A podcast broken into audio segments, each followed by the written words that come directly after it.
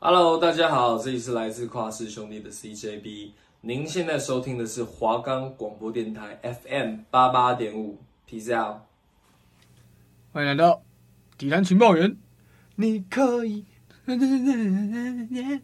欢迎光临。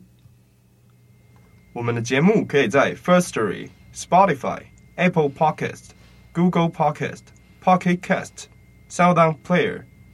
还有 KKBOX 等平台上收听，搜寻华冈电台就可以听到我们的节目喽。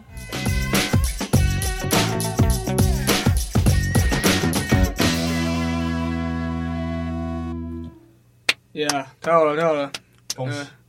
上周很累，累爆！这周也很累。为什么很累？这周为什么？这周是因为我们刚刚打完比赛，哎，就是刚好我们戏剧杯最近这个大概三月底，也是我们戏剧杯开打的时候，没有错，然后我们赛程刚好就安排到这个中午，就是我们录音时段的稍微前面一点点的没。有错。我们打完就直接接过来录 音了，啊是不是应该给我们个掌声？好，我们自己配，我们自己配， 太好了，太好了，非常棒啊！就是先恭喜我们自己这拿下啊个胜利，文化新闻太好了在这个预赛拔得头筹，没有错。然后下一场比赛就已经啊四是月四月中后旬了，对，就还有一段时间可以好好准备一下。大家有空也可以来看一下啦。对对，希望我们可以带领着学弟这样发挥这种团队精神。对，就像那个啊，你你有看那个吗？哎呦，那个是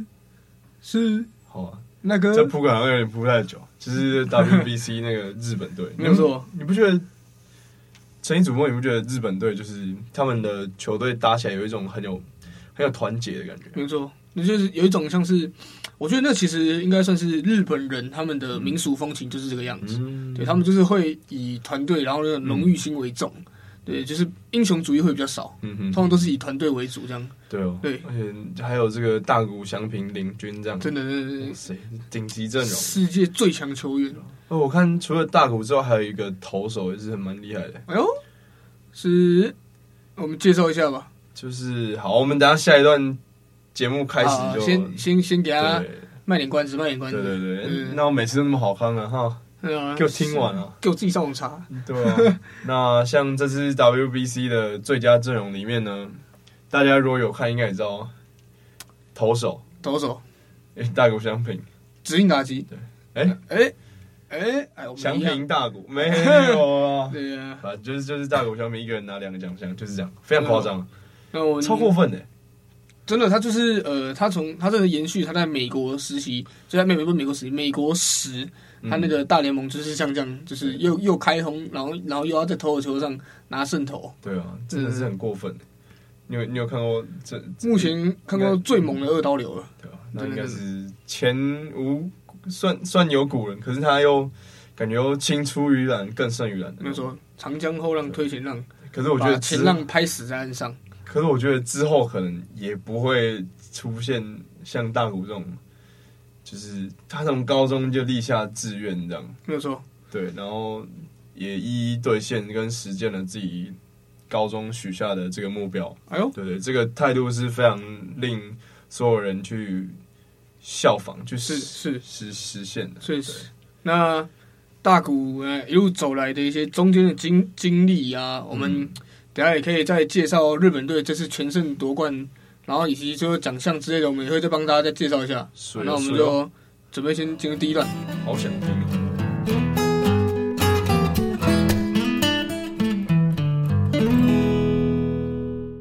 OK OK，我们现在进入第一段的节目，嗯，这是什么？就是摩模托车仿对重击，最近觉得重击蛮帅，哎就呦是最近常常下雨啊，是是下雨骑车就是要小心一点。日本日本暴走族也都会骑那种对，嗯哎什么 CB 啊对对对，那这边像神经病，还开有玩呢笑，开玩笑。观众没看到表情会好一点，好一点。日本日本是非常有礼貌的，我看他哦是们在 WBC 那个畜生球的时候也是脱帽自己。对，哦对这里肯定有的。对可是他日本就觉得他还会稍微鞠躬一下，嗯嗯，嗯哎、我有听说还有赛后还有就是送送礼物的，对，送零食，对不对？对我记对，得就是跟人零食家 say sorry 一蛮样。特别。台湾人应该是脱，台湾人也也会脱帽啊，然后就可轻板凳，不轻一板定不凳，一定，对 对对，不一定会脱哦毛，他有时候脱毛可能是被对面对面扯掉，嗯对他帽子嗯哎，哔哔哔这样哔哔之类的。对，然后讲到日本，呃，确实他们是一支相当强劲嗯且且他们的球品也相当好的一支队伍。对那他们在这次的 WBC 世界棒的经典赛中，也是拔得头筹，拿到了冠军。是是，那我们也请马克主播来为我们介绍一下，这次经历了打过哪些对手，全胜，没有输过。哎，对，这个日本呢，我想他们厉害的就是他们很团结，没有错，对，然后每个位置上都有大概现今日本一线的球最星好的球员，不管是国内或旅外的那种球员呢、都是非常棒的。像投手方面呢，就是令我非常印象深刻，还有一个叫佐佐木朗希，差点讲错，哎呀，咱佐讲佐木明小次希，郎啊，对对 对，呃，蛮多蛮多佐佐蛮木多 的，很多种慕名其的。那他呢，就是在 WBC 经典赛的时候，也是他那个球速真的是有吓到，有呃吹起来了，对，因为他那个一百六十公里最快啊，嗯，在一百六十公里的亚洲投手，我觉得都算非常厉害，因为亚洲的亚洲投手的身材呢，跟这种身体机制呢，不像外国人，啊，是对，嗯，外国人就是身体很壮嘛。你看那些墨西哥、多米尼加、美国队那种，都是汗超很好那种，嗯然后又很高、很粗壮，小臂又很壮，扣球又可以扣很好，这样。确实就是亚洲的投手大部分都是靠这种身体的协调性，是还有那种下盘的稳定度，是是，去做可能控球或变化球的那种策略。那佐佐木朗希呢？他这个球速到一百六，是，就是让我非常惊讶的一而点。且还很年轻，嗯，而且他二十一岁而已啊，是超级年轻的。二十一岁。诶大有陈毅前途主播现在我我算是跟他同年呐、对对二十一岁，对啊，他在他在丢 WBC 啊啊，我我我打戏剧 杯，这这是各有各的特长剑术这样对子啊，我就是也是顶多打 UVA 这样啊，打个校队这样， 对对对，他是对 WBC 对，真的是蛮夸张的。他我觉得他也是可能继大谷之后可以期待的一位是日本的明星潜力球员。对对，因为他也身高一百九十二公分，嗯，以投手来讲，一百九十二公分代表他这个这种投球的角度会更刁钻，因为一百九十二公分如果手臂又长的话，他出手点会是比较靠近本垒板。那如果说出手点比较靠近本垒板，那那些变化球的变化球的轨迹就会比较往下坠之类的，然后球也会比较提提早到达本垒板，就是速度会比较快，就是像他可以投那么快速球的一个原因之一。是那而且特别是他投手的话，他是以斜肩斜肩的那种，就有点像侧头有那种点。像射手，对对对对嗯对，嗯嗯跟大狗又不太一样。是那侧头呢，这投出来的角度就是会比较特别，跟一般投手嗯不太一样，所以要会让打者要多花时间去适适应应，。对对对，对，这就是如果他以后旅外，我觉得是蛮好的一个点。是那他的滑，他滑球也是蛮厉害的，他还有另外像直插球、曲球之类的这些犀利的变化球，都是可能在美国或美国大联盟之类的比较少见的一些变化球球种。像美国顶多就投个卡特球、二缝线，然后滑球、曲球，嗯，直插球就是比较相对在亚洲比较比较常见的，因为国外大部分都不太喜欢用那种用手指那种，怎么我不说说就是比较像你有听过螃蟹球吗？哦，就是螃蟹球，球就是用这个中指跟无名指把球夹住，有中点指像跟无名指，对，有点像指插球的感觉，只有不同手指，然后投出去的角度也会不太一样。嗯，就是在手指上做点变化，对对对对对对对然后这种比较需要夹球的这种这种球种呢，这种球路呢，就不知道为什么就是亚洲好像会比较常看到。然后美国大部分的是像卡特球，之前有一个守护神嗯，杨基那个，就是这次来中华就是来台湾开球的那个守护神，他之前的厉害的就是卡特球，就是他、卡特球就是右投，那个手术绳是右投，然后他投出去之后会往内窜，嗯，是对，然后那时候就是强打强打者那种，就是遇到那个守护神的话，通常都会打断棒子，嗯因为我刚刚讲过，他的卡特球就是会往内窜，是内角窜，所以他打的时候，他有球可能是好球这样，然后他会在嗯嗯嗯往内窜这样，然后打击者打的时候就会打到棒尾，是，对，然后棒尾又是比较比较脆弱的弱地方方，然后打出对对去对就会是滚地球，嗯，然后棒子就断掉，所以他就是那个之前洋基队守神厉害的地方。是是是，然后就是，这就是日本，就是可能亚洲投手跟呃就比是较外美国美国投投手比较手，对对，球路，因为他身材上可能投球机制的不同，所以引衍生出来的不同的球种。没有错没有这错，样，所以对我觉得日本队里面这个令和怪物，这个佐佐木朗希是我是蛮蛮期待的一位日本的潜力新秀。这样，嗯。对。那如果说陈毅主播你对日本这次的印象怎么样？其实，嗯，对对日本的印象，当然就是最大的功臣嘛。嗯，对，然后我们刚刚开场也有提到的这位球员，就是大谷翔平修黑 Showtime。也没有错，大谷翔平，呃，只能说他也是就是在 NLB 也真的不是盖的，他也是在这经典赛中不是展吃素的，展现出了跟人家根本就不同层级的感觉啊！而且他自己本人也是心态非常的棒。是是他是，心态之前我看接受访问的时候，他说什么？就是这那时候对美国队之前，他把嗯全队召集起来说：“哎、你看美国队对面，你看每个都是家喻户晓的球星。是对，虽然我们很敬畏他们，因为是他们就是很厉害的人，在世界上棒球界都是赫赫有名的人。但是嗯我们虽然尊敬他们，可是我们不能怕，就是对我们还要拿出我们，我们还是要拿出我们最好的球技跟他们拼。是，对对对，这是一个很重要的心态，非常棒，他们都这个连美国人看了都是很佩服。真的真的。对， 那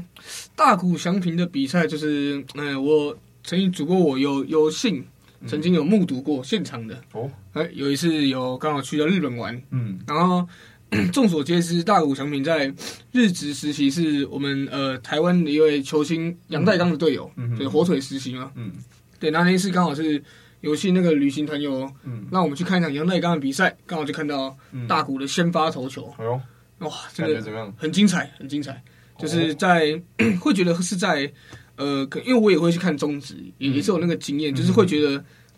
感觉上是不一样嗯就是不同层，对级对，的感觉就是不同层级的感觉。但嗯你要说，就是可能因为我也不是到非常专业，我也很难说出个所以然。那嗯就是看得出来那个等级是比较高的。那那个时候其实就是觉得大谷在日职是一位很强的球员，嗯，然后年轻嘛，那时候年轻，那时候大确概实一四年左右，一三一四年啊。然后，嗯然后那时候就想说，诶，大谷说会前进 NLB 嘛，对，那时候觉得他是个成绩在确实在日本职棒中算高了，但是会很不确定大谷他到了 NLB 之后保是持否哦怀疑的态度。对对对，会有没有办法适应啊？有没有办法嗯打出原有的身手，或者是成为一个多好的球员怎么样呢？确实，结果，喂、现在现在大谷翔平就是他没有多说什么，就是用实力、用行动去展现，他真的已经目前太夸张了。这个轰烂美，国，对 啊，轰烂就算了，他那个投手身份也是哦对对很厉害，对，大家应该都有听过“投手大谷，打者翔平”这句话。对啊，对，他还就是是蛮期待之后在 MLB 的发展。是虽然他他现在就是处境，就是在队伍上的处境比较艰难一点，嗯因为毕竟他也拿过季后赛的球员了嘛，但是就是还没有进过季后赛。对啊，像我我认为啊，就是一名球员的伟大，啊除了他例行赛中的表现、战绩或者是一些奖项外，嗯，在季后赛中能能否发挥以及带队夺冠是很大的一个重点啊。对对对，像如果在 NBA 就是也会蛮常有这种对对对对，就是季后赛其实对是相对于例行赛来说更重要的一点，因为毕竟大家最后也是看你手上的几枚戒指嘛，对不对对啊？对借吧用戒指说话。对你对对看，好，那我们讲个题外话，可以像可以可以 LeBron 之前呃前阵子打 NBA 的时候，不是遇到一个 Beverly，是，对，他不是呛他哦，对啊，对啊，对吧、那时候他们就也是秀出自己的对戒啊指，。这个动作其实，在科比啊、汤普森身上都有出现过，就是对对方比四五这样子，自己的冠军数量。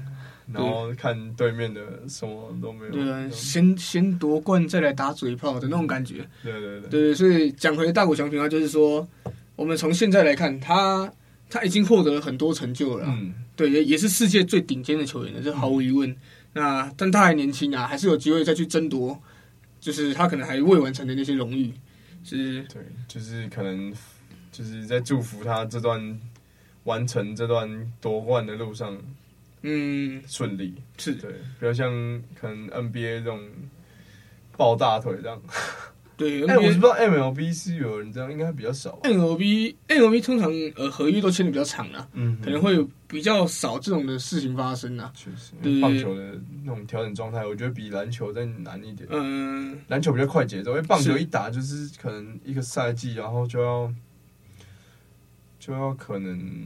一场比赛都是可能两三个小时，甚至三四三四五个小时这样，对对对，就跟篮球不太一样。那你要不要讲看就是大谷这些从日本发展到美国的那种过程，这样对吧、像像我记得之前他是在日本的时候是这样，连外野手都有当过这样。就嗯是做的事情其实很多。是。那呃那时候，嗯，在表现上你觉得怎么样？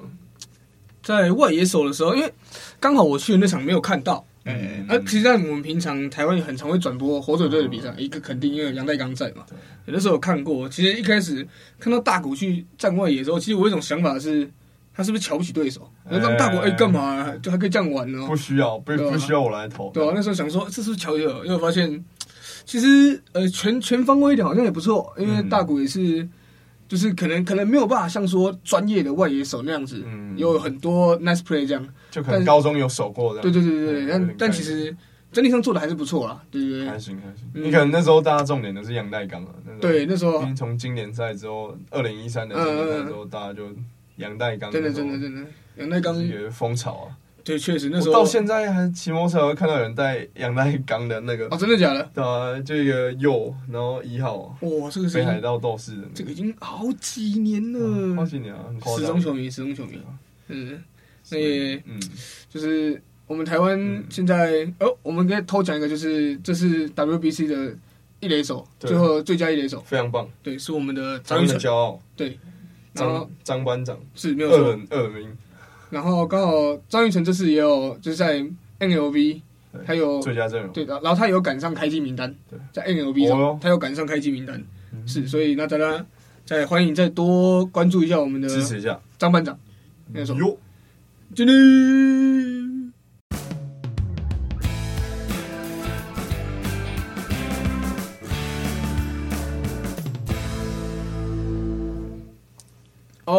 OK，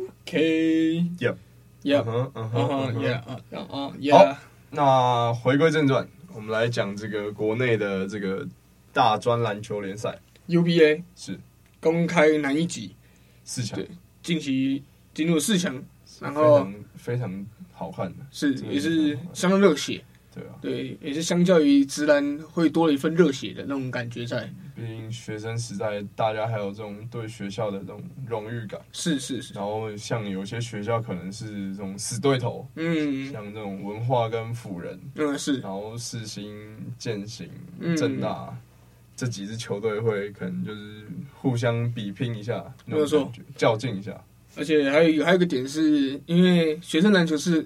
有时间限制的，嗯，对你就是只能在那个几年内嘛，对，对，所以最会精华的那种，对，所以会大家都会希望不要去在这个时间内留下遗憾呐、对，不会那换血之类的。对对对对对，就所是以学生篮球比较特别，球队那个实力变化会比较大。嗯，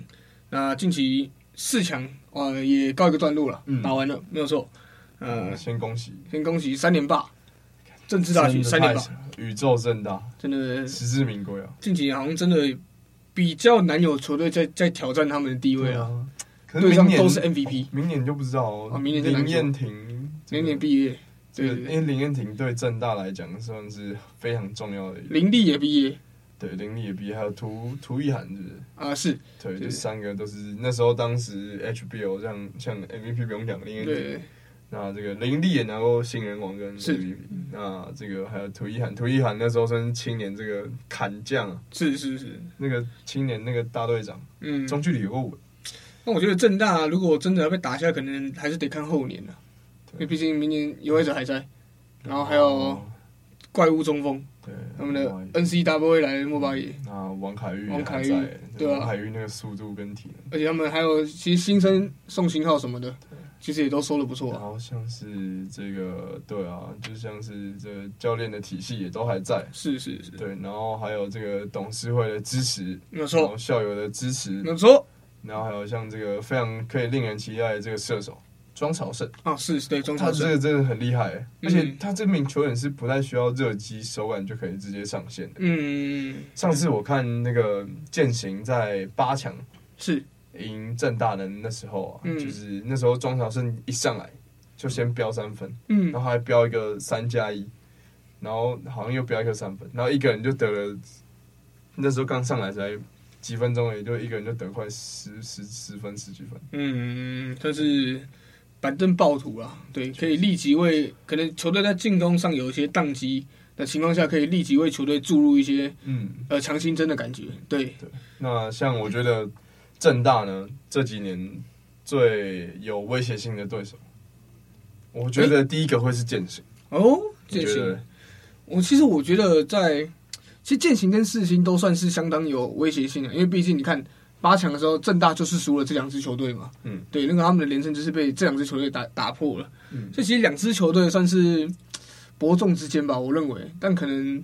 确实在践行的整体战力上可能还是高一些些，但是有一个问题就是他们的主力控球高景伟是毕业了，嗯，还这有丁冠浩也毕业，我就觉得践行的体系可能会又很不一样，嗯因，为高景伟这个控卫就是践行在这几年就很依赖他，是，因为毕竟他的这种成熟的控球节奏，嗯，然后这种处理球也是很聪明，对这样，对我觉得这个对于践行来说可能是比较麻烦的一个点，就是控位就是又要换一个人，体系又不一样。可是值得庆幸是践行的洋将好像都还蛮年轻的，啊，是是是，对，那践行也有很多得分手，像蔡成刚啊，是。虽然他四强，我觉得就比较可能呃，可能有点在八强把它投掉了。 他可能有点，我觉得他在四强的时候有点太给自己压力太大。是是我觉得，因为蔡成刚这种球员，我觉得他去践行应该是因为他那时候可在能正大都是要打像四号位，对对对，甚至到五号他可位。能想要，他是他的打法是想拉出来打。对对对对对，那像践行呢？践行就因为有像这种其他球员可以去扛那种比较下面的位置，然后也比较给蔡成刚一些往上面打的机会。是对，是，所以我觉得他去践行应该是因为这个状况这样。对他对他自己也是算是不错的选择对了。，可是就是他也是个不错不错的球员，蛮有料的。嗯，对，嗯所以我觉得践行这几年有他，还有这个刘承勋，是刘承勋也是非常厉害的一个球员。然后还有像一些泰山之前泰山夺冠的班底，是这些加起来哇，泰山帮啊，对，是一个非常恐怖的阵容。是是对是，正大要小心了，他如果还想连霸的话，嗯这个是非常需要小心的。那刚也谈完了正大跟呃我们的践行，对，嗯嗯那我们也稍微来聊一下我们的事情好了。世新哦，世新世新我觉得非常遗憾的就是，可能双生连线这个这两位球员还算比较年轻一点，是然后他们的这个洋将呢，也是经验稍微不足一点啊就是我看四强的时候是被这个吹下去的，嗯就是是他们在可能防守的尺度上没有拿力拿拿捏拿捏好拿捏哎对，拿捏好，所以就会导致像杨绛下去之后，那个正大莫巴也就可以在禁区肆虐、啊，这样没有错。就是蛮可惜的一点对啊。，但这样是子还是还是可以很令人期待，就是嗯嗯嗯，毕竟有神将双赛嘛，对对对对，那我觉得世新如果我要给一些建议，我觉得陈将双可以再打的有效率一点，或者有系统一点。嗯，有时候我看到陈江双打球，就觉得他虽然说很多个人技巧，然后也很也很也很有对抗性美，美式美可式是的感觉，你今天也没有到，就是你的成绩也没有到像高、像正大或践行这种一个水平以上。我觉得你的这种打法的话，可能要在稍微做一些改变，因为你像你这样子打，我没我没有说好或不好，当是然他能力就摆在那里了，啊没有错，他处理绝杀或关键球都是非常厉害，而且命中率都大心大心脏命中率奇高。没有错。对对对，可是如果像一般的进攻启动、发动之类的，嗯我是觉得他可以再考虑一下他定位，对，然后再考虑一下要怎么打。对，因为篮球毕竟还是五个人的运动嘛。对对对对对对，像四强那时候看到他手感好像就比较没那么好，嗯，然后又降双又因为他的节奏打法比较偏美式一点，所以比较常出现那种比较比较强强迫的一种出手，比较呃不顺的一种对，就是节奏。不太好的出手选择啊。对，所以我觉得对对可可以再以调更整一下好一点。对对对，对那对我刚刚讲到篮球是五个人的运动嘛，那在四强中有一支球队好像真的就是靠一个人轰到轰到四强了啊，对，那就是台师嘛，对，台呃，师林信宽，呃林宽真的是全本土机器阵容，对对对台，师也是，我觉得本土阵容非常打得非常好，他对算是一个本土阵容的一个模范，模嗯，范是模范，是生是球队。已经到顶尖的程度了。对对，如像果他们可以加个团队外籍生会更好。他们团队防守就我觉得是适合这种其他大学球队可以去观察啊，是是，对对。那林信宽也是算是真的直然大悟啊，对。那未来可以期待一下，我嗯们林信宽之后会去到哪个联盟或者是哪支球队这样，确实。相当看好他的前景。嗯林信宽这位球员呢，我觉得他在得分技巧上真的是跟将陈将双比，又是有过之而无不及。没有错，对他这个得分技巧跟这种偷懒的手感，哇，嗯，很舒服。对啊，而且他打的打法又是简洁有力的那种，对，是，对，然后身体素质，我觉得他比，我觉得他比陈江双的快一点，嗯，对，然后嗯他可能之前也有接受到一些像他是最年轻的进中华培训队的成员之一，是是。是对对对对，那刚好近期，诶，林信宽也去到国外去比三对三的比赛，嗯，是林信宽将军等球员有出国过对的。对对，对，那呃四强赛看完了嘛，UBA 结束了，那也可以看看我们中华队去打三对三呐，嗯你可以再关注一下林信宽、张军这些球员，可以享受一下不一样的篮球氛围，没有错。体那验大家多支持啊！我们第二段节目就在这边告一个段落。是。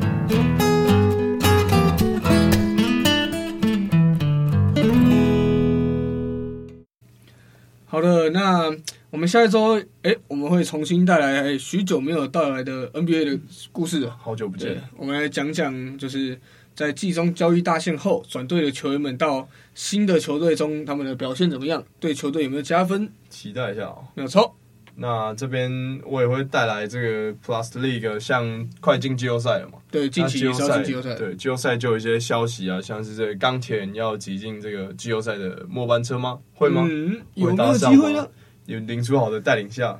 搞不好是有机会的。对啊，那像一些季后赛的排名啊，像工程师最近的状况、嗯、有点令人担忧、哦，嗯确对实，都高国豪凭一己之力在投篮了、哦开始砍一个人在打了。对啊，那像这个国王呢，国王的穆伦斯，哇，虽然说近期是连胜啊，大伤啊！对，少一个穆伦斯，国王真的不像国王啊。嗯，对啊，有些人季后赛能不能回来，那就再为大家做个分析这样子。没错哎好了，那我们这一周节目就到这边告一个段落，啊，谢谢大家的收听。好，这里。下周再见，拜拜。